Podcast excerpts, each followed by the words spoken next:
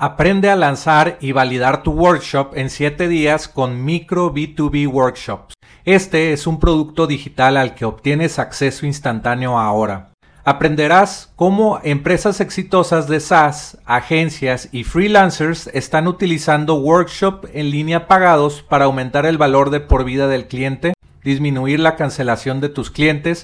Podrás obtener la guía paso a paso para obtener el máximo beneficio de tus workshops. También te enseñaré a crear el funnel de tu workshop para que vendas educación en línea desde tu propio dominio todos los días. Entra a enlac.ee e diagonal micro para comprar micro B2B workshops. Because subscriptions can't be sold through partners. There are two problems when you try to go to market and actually get a partner to sell a subscription. Number one, they can't create accounts. You can't even create a subscription account. It's very difficult because you want to create an account that you can manage, but the customer owns and control because the data has to be owned by the customer. And because of this fact that you're storing the data now on your servers instead of what we used to do is actually put a computer in the customer's office and then install, you know, take a CD and install in their office. You can't do that anymore. So there has to be some kind of contractual relationship between the customer and the software vendor. So that's difficult. Oh, it's manageable. The second problem, which is almost impossible, is the billing. Uh, how do you pay for a subscription and expense it to the client without getting stuck in the middle of this financial risk? It's an ongoing recurring charge and liability and all the bookkeeping, especially since most SaaS uh, is variable cost. It, it, changes price all the time. So you got to watch that expense carefully. And the bookkeeping overhead overwhelms. And this was a very interesting problem. I thought, honestly, in 2007,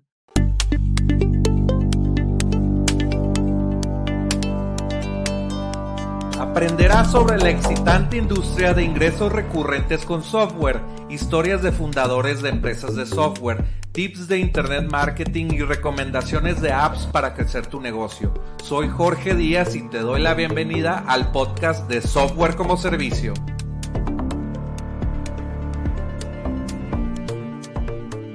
Hello, welcome to the Software como Servicio podcast. This episode will be in English because we have a special guest Uh, it's Sunir Sa from or Sha from AppBind. Welcome Thanks for having me.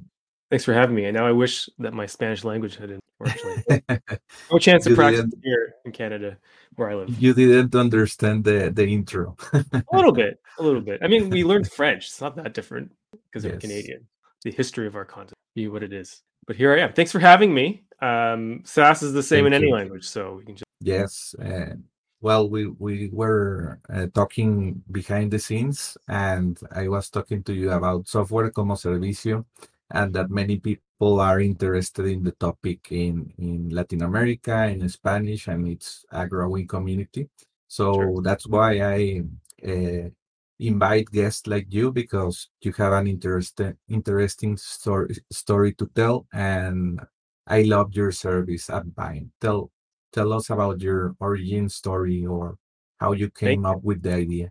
Well, let's say what it is first. And my origin story is, is a long story because it's a fun story, but because it, it's a journey. But what, what, what we're doing, so the issue with SaaS or subscription, anything, is that it broke the way that software goes to market completely. And you might go, oh, what are you talking about? All these companies are doing really well. Well, licensed software, when software came in boxes, did a lot better.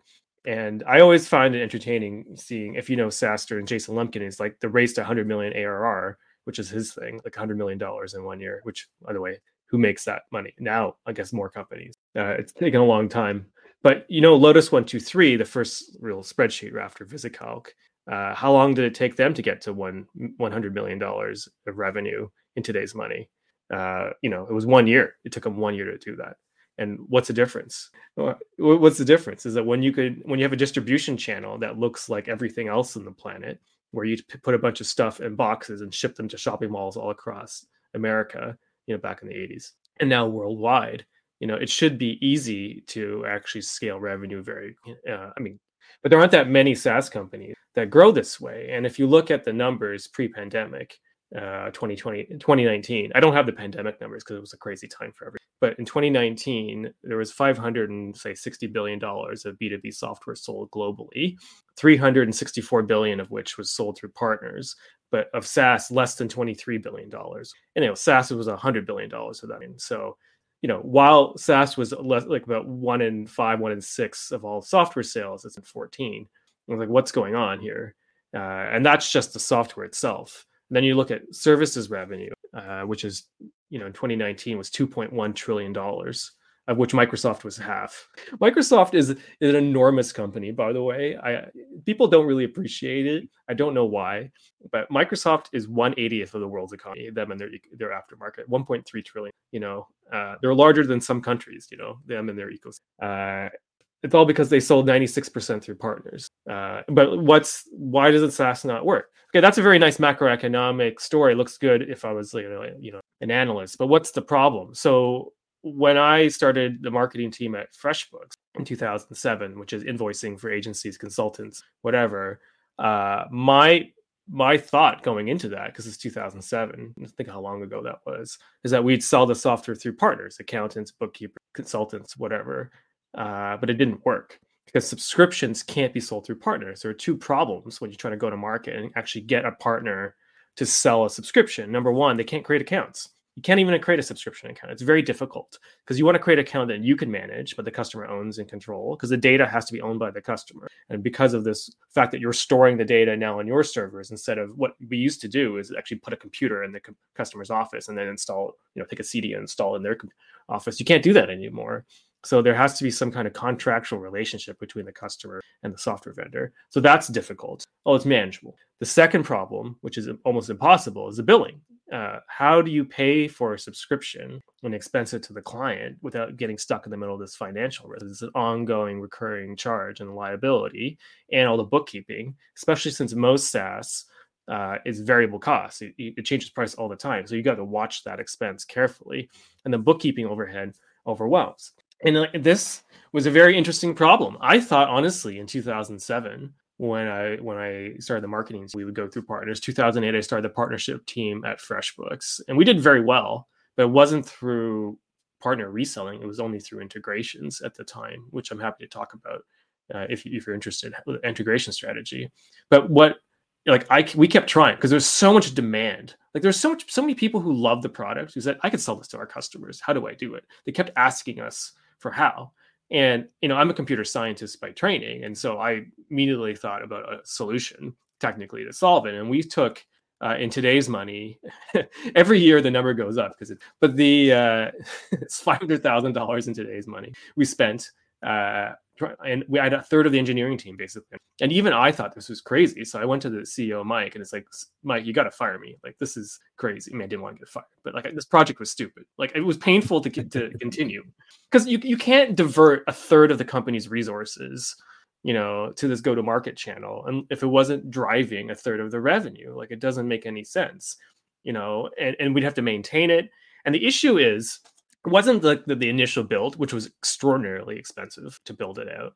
The issue was we'd have to touch that billing system and rip it apart because SaaS billing is not simple. It's not like what we used to do. Because I used to be in a, I used to work in a micro, like a, in a Microsoft shop. First, we were consultants, and then we built a product. And when we built a product, when partners called us to say, "I love your product. How do I sell it to our customers?" You know, which is the greatest. It was very easy. It's like, "What's your what's yes. your address?"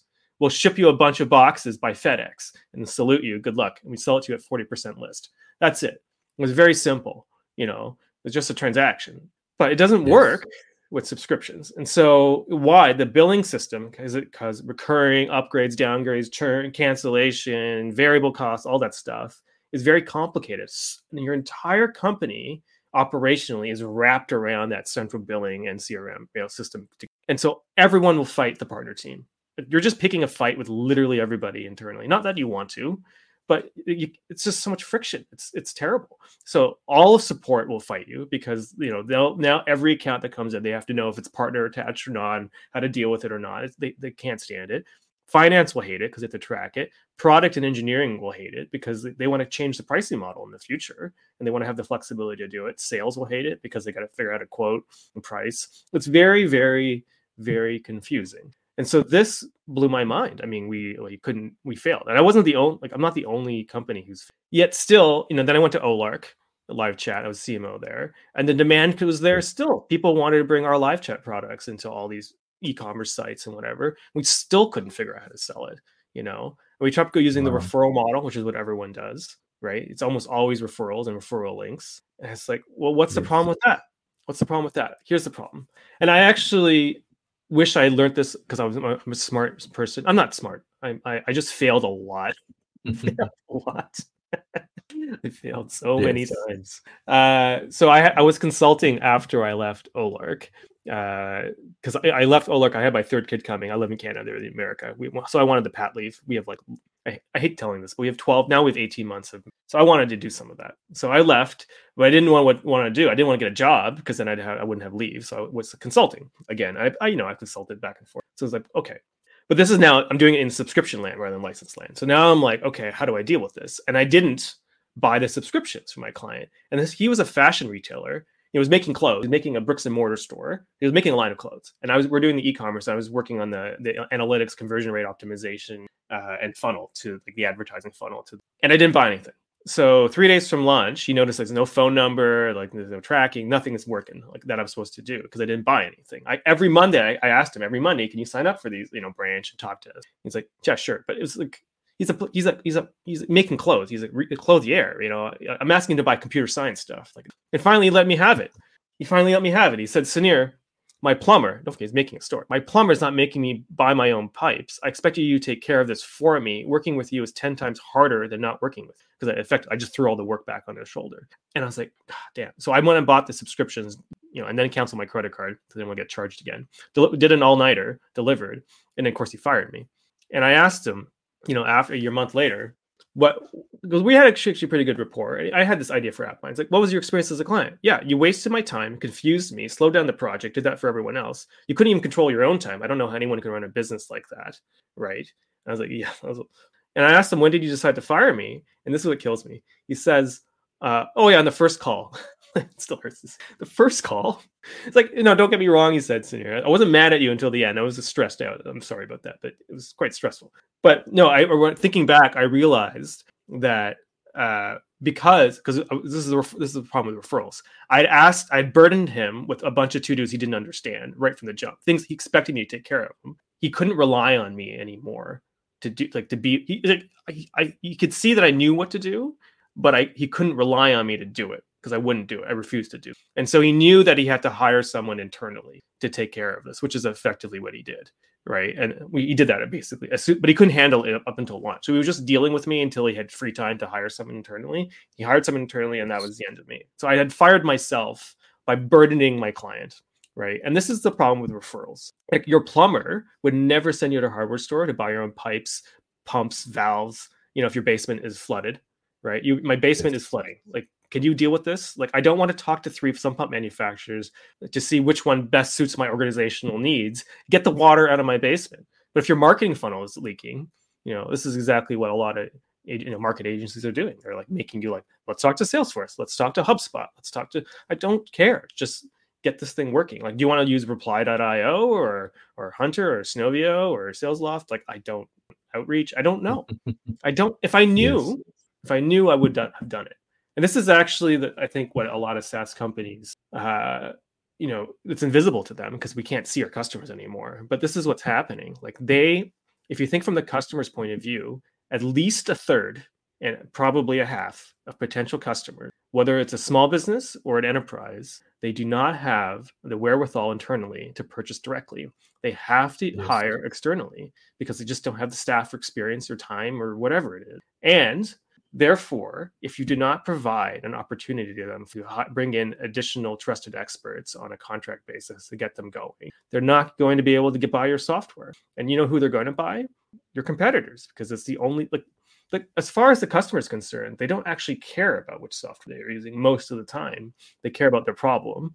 And if the partner between you and the customer finds it easier to work with another company, they're just going to work with that company. For them, they, their their only focus is on getting that client you know, back in control as quickly as possible. So whoever supports them best. And this is yeah. you know, a long story to tell you where AppBind came from. We're a portal that basically allows you to drop in, doesn't touch the billing system, allows you to support your solution partners, bring let them basically purchase your software without being in the middle of the subs- uh, we we uh, we invoice the the client and build a client automatically, and we don't ever need to integrate with your bill, which sounds like magic. And it is a magic trick, but it, it, it we can do it. We know how to do it. We have a little little magic trick. I could explain what that is. Yeah, I am showing your your website here in in the video version of the podcast, and you use like a virtual card, right? Yeah. So the, the the clever idea that I had after FreshBooks is like, what is the real solution? So this is the version of the site says subscription manager for agencies. I realize the agencies need something for them. They need a vendor management portal. But what but what's a subscription, right? A subscription is how you sign up and how you pay for it. And what they needed is some way that they could do that on behalf of a client. So we make a virtual shared email address so they can sign up, forwards emails to them, they manage the accounts, forwards emails to the client so that they could own the accounts, which is very important. And a virtual shared credit card so that the agencies can pay for the subscriptions or buy the subscriptions, sorry. But we automatically track all the charges. So there's no bookkeeping. We do all the bookkeeping and bill the client automatically so that the agencies know the financial risks. And the clients own everything in the beginning. And we handle all the transfers at the end of the project. So the clients always own their stuff. And it's it's been transformative for the agencies on our site or on our product to use it because they can start building this is key. They get off doing labor, eh, just doing labor. They start building systems again, right? And systems is where the margins is for them. That's how they build a business. It allows them, as it turns out, to bring in more and more and more different kinds of software to the client. So it's easier for them to say yes to you as a software vendor. I can bring you to my clients because I know how I can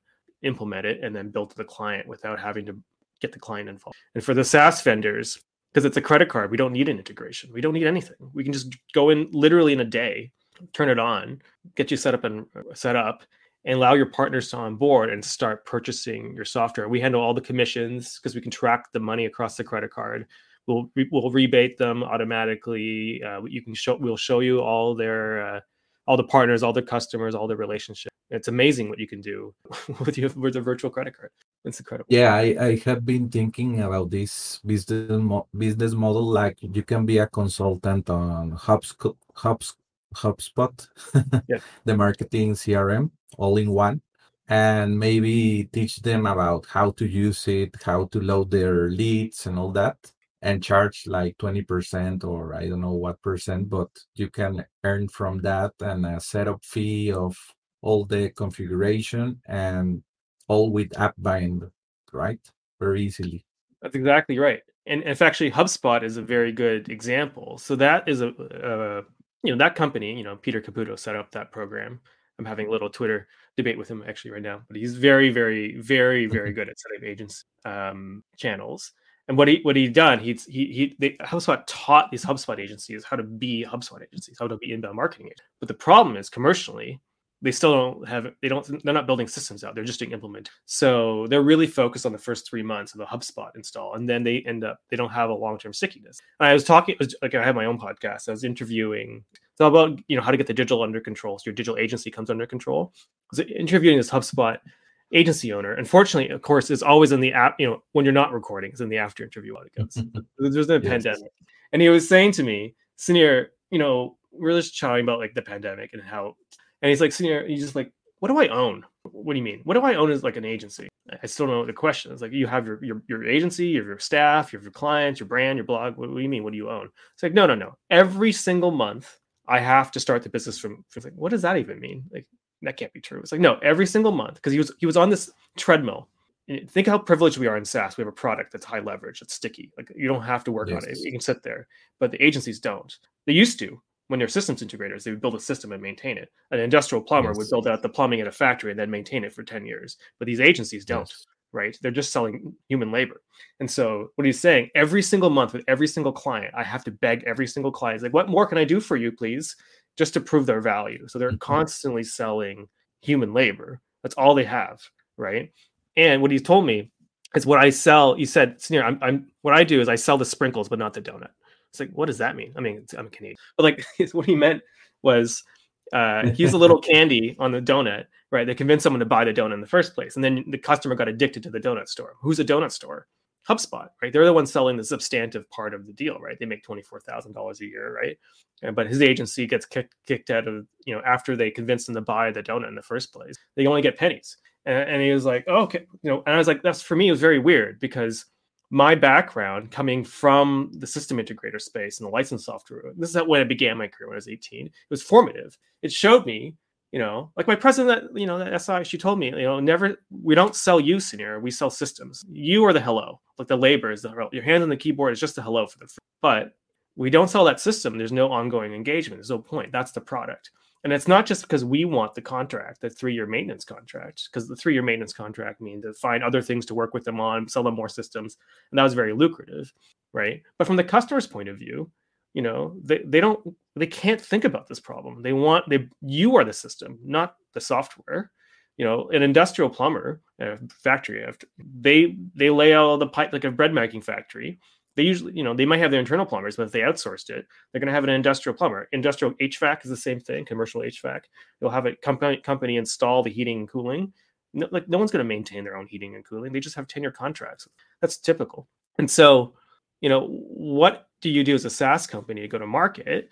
You know, and this is, I think, the gap of information that we have because we can't see anyone. In. But it's very simple. Like whoever's closer to the customer, you know, is the lead partner and you're the supporting partner. So if you can support these companies, you know, they they their job is their agencies. They take action. That's what agency means. I think the word's the same in Spanish, right? Agency, right? So it's a, their job is to take action, yeah. right? To a customer means custom. They have to do a custom build. What they do is they adapt technology to the customers, right?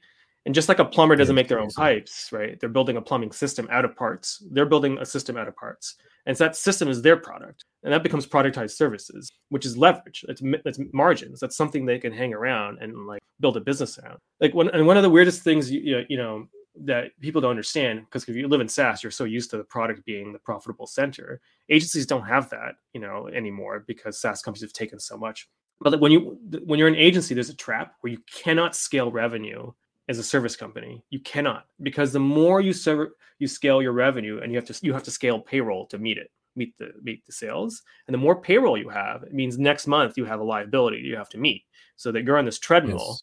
where you have to run faster and faster down this hill, and you just can't keep up. You'll break your legs, you know, doing this. They need something where they have a sustainable product of some kind which is usually the system of products and that's their value to you they can bring your product in plus your your technical integration partners together into a solution and deliver the whole thing. That's their role in the ecosystem. And if you think about it that way, it's actually a lot easier to figure out how do you go market with them? How do we support you putting a system together for the client that you get to make? It's very simple. Yes, uh, I was thinking about like a productized service uh, can be, I don't know, newsletters for small businesses, and I um, uh, choose Active Campaign or MailChimp or whatever, and you now can earn money by managing all, all the things, right? Like writing the newsletter, managing the software, but with AppBind, it's uh, an easy way to do that, right? That's exactly right. Most of our, our best market are local marketing agents because if you're dealing with let's a restaurant or a plumbing company or handyman service or whatever I mean, they're not dummies. They're technically capable, yes. but in their domain, right? Like, so they're they're going to contract out internet marketing, which is another technical to to an age, a contractor. And really, customers don't really care how internet marketing systems are built or funnels or any of this stuff. Mm-hmm. They can't keep up with it. What they want, what do they want? They want one thing: more customers. That's it. So if you deliver them a pipeline of growth of, of customers, they're happy, right? But then you as an agency, if you what we're finding on AppBind, it gives them permission to get past Facebook ads and Google ads and mm-hmm. HubSpot, right? Just the, the three, the, this is the three products. Now they can, yes. you know, build, bring in more leverage, more tools. So, you know, we're using StreamYard very popular now, right? Because podcasting is very, very popular.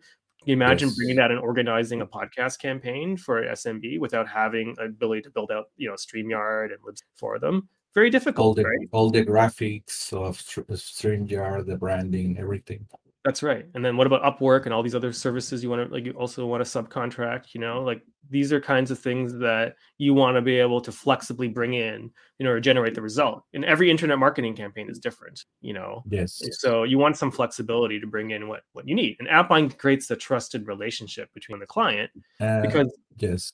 Yeah, let me tell you an insight about the Latin American market. They want a service. They don't want self-serve.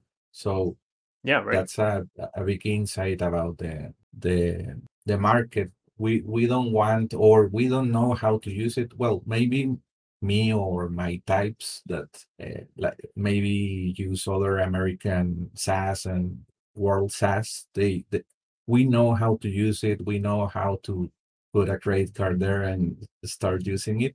But the old timers or the baby boomers of Latin America that are in big corporations they don't uh, know how to or new customers even they don't know how to self-serve or use the self-service and they want a service. It's more more in the in the in the culture i think.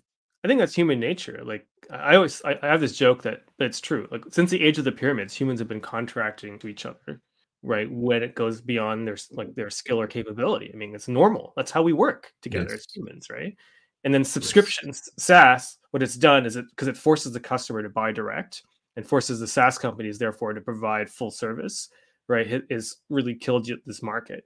And frankly, it's just not feasible to grow successfully without supporting half of the market that wants to hire their own. And that that is the truth. And you'll see every scaling SaaS company has some kind of solution partner community around it, whether they they they uh, they're allowed to do it with permission and in the light with certified certified programs or secretly on the side. You know, but it's going to yes. happen anyway because customers demand it. I mean, I was talking to you know Evernote just for an example. Yes. So Evernote uh, they had a huge number of implementation partners. Weirdly, it's a note taking app, but you know, there's a lot of people who just like want help with everything, right?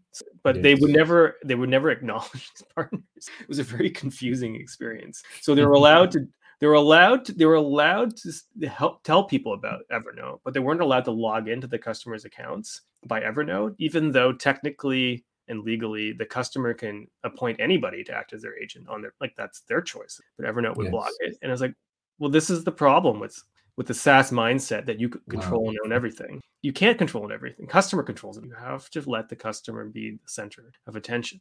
Yeah. Mm-hmm. And even I was thinking of a service like for um, I don't know, not technical people, even by have a consultant. I don't know who will make this idea. have a, a consultant on Spotify, YouTube Premium, Netflix, and like put it with AppBind and do our revenue from that. I, I think it's a interesting, small idea, but interesting. Well, just to buy these services for for consumers, you mean? Is that what you mean? Yes. yes That's interesting. Is there a problem with that? I like I don't know the Latin market. It could be a payments problem. Like they can't. Is, are credit cards not? Yeah, popular the, down there. We don't have like the um, the the confidence in like paying with credit card because maybe it's a fraud or a scam or something. We mm. we rely in cash. Okay. Mainly. Yeah, and this is actually an opportunity. So this is a very common problem outside of the U.S. and Europe that yeah. internal payments uh, do not mesh well with the U.S. financial system. And I think we're all learning this this this week just how powerful the U.S. financial system truly is. Uh, yes. Like, oh, it does control the world. Okay, great. Okay, so the way AppBind works, it's it's funny. I, I, we all just wanted the pandemic to end and go back to having fun. No. all right. Uh, no, no. Yeah, another another geopolitical problem. Yeah. Um, so here's how AppBind works. So everything inside you uh, AppBind is, is, is internally in U.S. dollars, and we issue U.S. U.S. based U.S. credit card. Uh, doesn't mean that we allow you to anonymously use them. We check who you are, but it doesn't matter. We'll issue them. So if you are, are acting as a, I'm gonna call it a reseller in this case. That term is really strange because most companies don't present themselves to customers as resellers. But if you are basically arbitraging the or it's a weird word. If you're if you're actually standing in as the way to purchase American products or European uh, yes. for people who don't have US to pay with, let's just call that reselling. You can take the money however you want, convert it locally in however you want in your country, and then you can fund the AppBind account and purchase accounts on other people's behalf uh, using that, and that allows yeah. you the ability to ser- serve these customers without you know yeah in US An- another another example about agencies is that Facebook ads buying or Meta ads buying now it's it's difficult right when you onboard a new customer you you need to go in a, in a zoom call and then tell them insert the credit your credit card here in the business manager and it's very confusing and this is where I got fired. Even... It's exactly what happened to me with this fashion retailer. I was trying to get him to do all like I think Facebook was one that like terminated or because Facebook I don't I don't even understand Facebook Business Manager. You know, I just so many buttons to click, and I'm like, oh, where is yes. it? And you and they move it around every quarter. Like I don't. I'll tell you one thing that really blows my mind about Facebook too. I've had my credit card because I have virtual card credit card stolen yes. from from from Facebook more than once. I don't even understand how it's possible. Like this is a trillion dollar corporation. How are my cards being stolen from? Like I yes. don't get. That is a terrifying. I mean, I don't. Yeah, I and then you, that's the, true, but it does appear to be very true. it's like you don't. Then you have like a fifty thousand dollar bill in your credit card. yeah, I, I was like, well, randomly.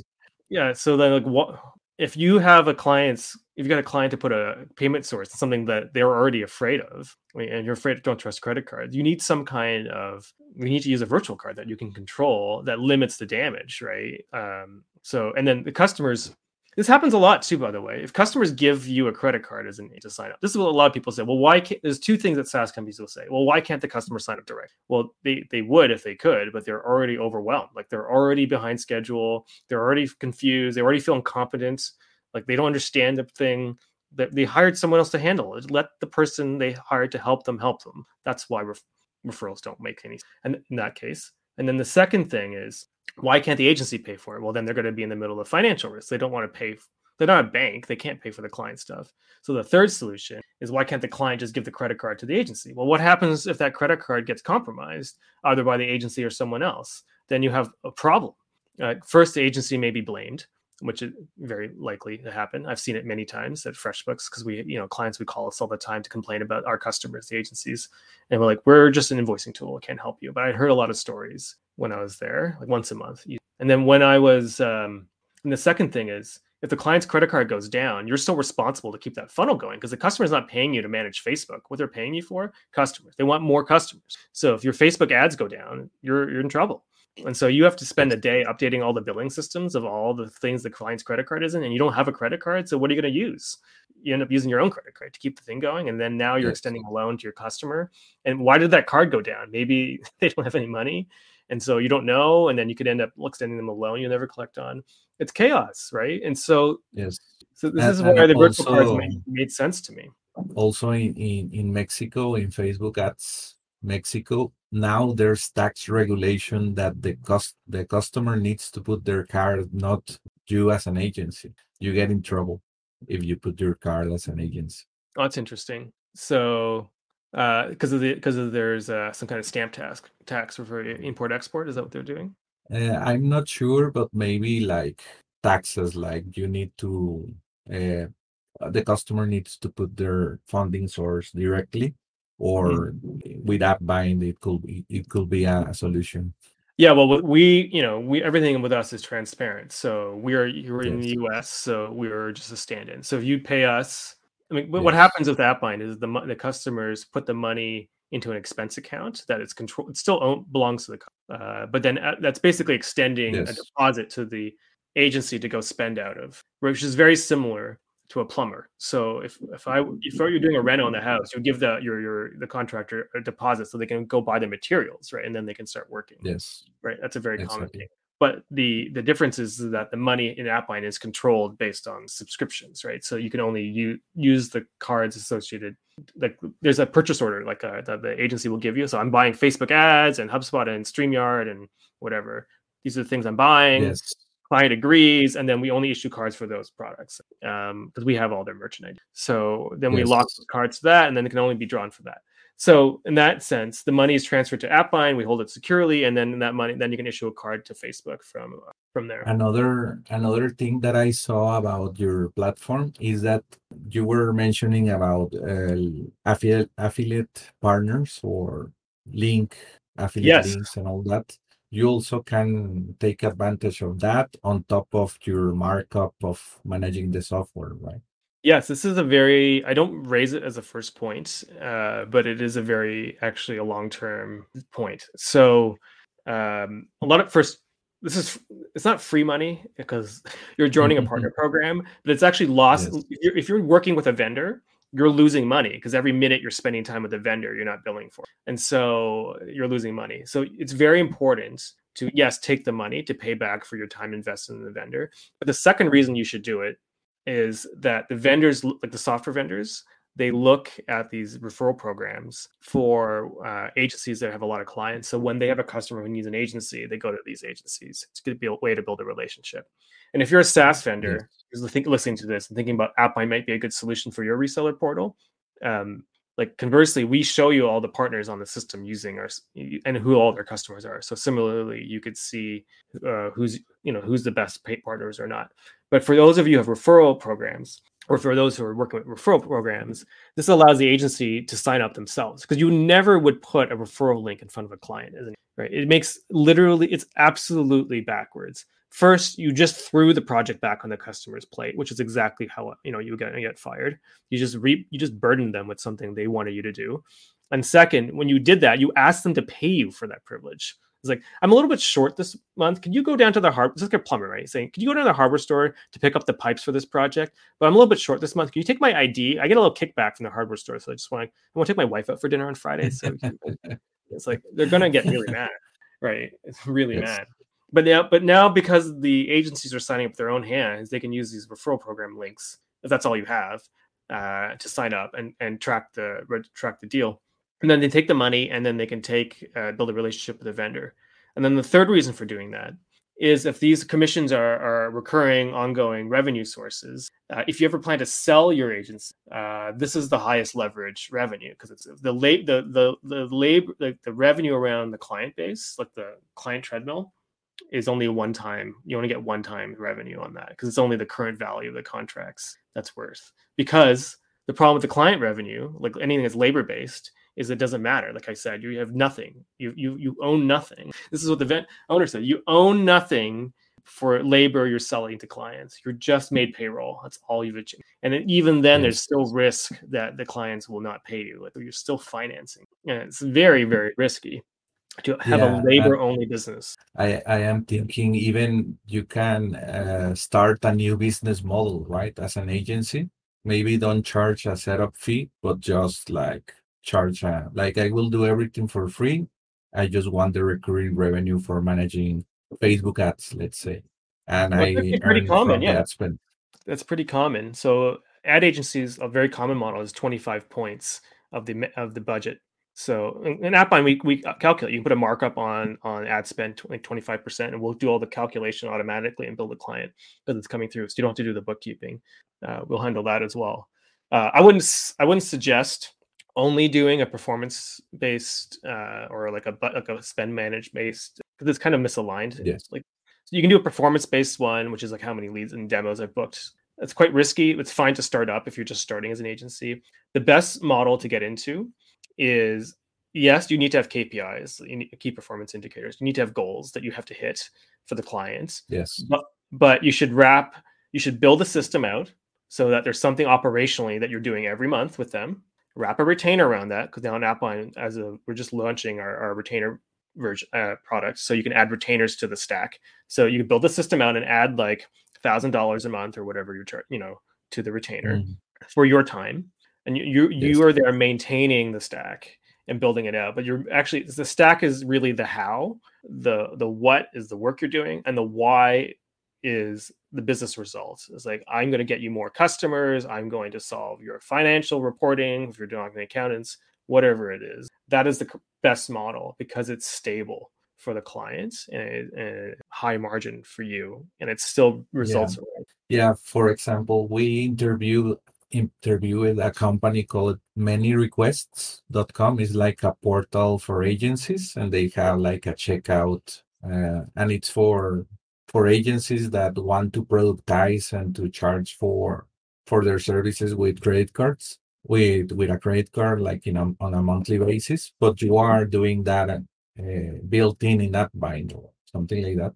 So um we're adding this now is the mm-hmm. uh, is literally the next thing is service billing. Now i'm not going to say that we're going to compete with products like ManyRequests or yeah. freshbooks directly because those are really about the complexity of service billing but we are a payment portal we have the uh, payment methods on file right so that you can add your yes your you know you can calculate how much is owed and then post the through fresh uh, through through through AppBind uh, and then collect the money. you already have the credit cards and something like an Uber but for B two B. Well, you you know what I mean, but well, I think actually, if you want to go that way, uh, just one last analogy to give people because is really a SaaS audience. DoorDash, if you know, I mean, I don't. Do you have DoorDash in Mexico? Do you know what that is? It's Rappi. It's yeah, okay. The, delivery, the like it's, it's, a delivery platform for food, right? And so yes, this is a good analogy. I, I, don't like saying we're X for Y. I don't say like AppBind is a DoorDash for SaaS, but we're the DoorDash for SaaS. Mm-hmm. Or, okay, or whatever you mentioned. But what, what are these models? So a restaurateur, yeah, a lot of restaurateurs believe, like SaaS companies, that customers come in for the white glove service. Like they want come like the table service, the wait area, all, like the ambiance, all this stuff. They want the full service. SaaS companies think the customers need the full life cycle treatment. You know, you have sales and success and account managers and all this. Okay. Some customers want that. Turns out, well, it's been known for a long time in, in the restaurant industries from professionals that 30% of customers don't care about any of that. They just want the food, right? Since the, the pandemic, of course, increased that to 50%. So, what these DoorDash, Uber Eats, or whatever, they all found is they would show up to these restaurants with delivery people wearing their uniforms with virtual cards and buy, buy the food uh, like because you don't the thing with virtual cards again you don't need an integration. You can just show up and buy use a credit card and purchase right? That's why AppBind works with any saas yes. company. We have 300 apps right? So these companies just show up and the restaurateurs are like who the hell are you? Like why are you showing up? What's doordash and then the DoorDash is like, well, we have all these patrons, these customers who want food delivered, but you don't have any delivery because they haven't staffed up a delivery service. And, and, but you could sign up and then market to them. And so they put the DoorDash decals on the windows, right? And then the customers would sign up when they want a delivery, and around the wheel it went. And but the same thing, SaaS companies don't have a delivery service because that's the agencies or, or accounting like service companies. That's the delivery service clients need. And you know, if you, you, can't stand up your own service channel, you know, you have to support the service. And that's where AppBind allows you to go to market. And 30% of the IT industry is minimum. Yeah, and to finalize, like what is your fee or your business model? So we charge uh, 1% of the money moving through us for us. That's really a bookkeeping charge because we have managing money costs money. And then whatever the payment fees to load in, so Stripe fees, uh, that's just an expense. And then for SaaS, that, that's the only charge we do for the agency. And for SaaS vendors, it's two ninety nine a month uh, US to have the registered partner pro- program. Uh, so that should be less than your cost of bookkeeping and allow you to go to market through this channel. That's great. I, I liked this this conversation. Thank you for being here. I think it, this will uh, a lot of Mexican users, Latin American users will go with you to appbind.com and check check you out. Amazing. Yeah, we absolutely love it. Happy to. Uh, um, and what other place can they find you? If you're a SaaS company, if you're a mm-hmm. SaaS company, I run the trade association of all the SaaS partnership people, cloudsoftwareassociation.com. And really, honestly, uh, we're having our conference because I'll be in person again after two years, three years, April, end of April in San Francisco. And that's actually all partnership people. It's an instant network. It's called SaaS Connect, saasconnect.org. Come there if you want to want to like connect immediately to the partnership network. It's tech partnerships and channel partnership, saasconnect.org. And then me, I'm Sunir, uh, S U N as in November, India Romeo at appbind.com. So S U N I R at appbind.com. Email me there or LinkedIn, Sunir Shah, S H A H. Uh, LinkedIn. I'm happy to meet anyone. Happy to help anyone, honestly. Like I don't know if people could see, but I have this guy on my wall, Gandhiji here. So kind of my vibe. I'm here to help people. So this is like a really difficult problem. I like it because there's a lot of small businesses, big big businesses, all struggling. But you know, if you can get people the right technology, then you can get them to the right solutions, and you can make a big impact on them. That's actually what I care about. So, yes, that's a, a great mission, and thank you for sharing your story. And Uh, see you on the next uh, see, see see you on the next episode with a with another guest and thank you for being here. Thank you so much for having me. Bye. Bye, Jorge. Aprende a lanzar y validar tu workshop en 7 días con Micro B2B Workshops.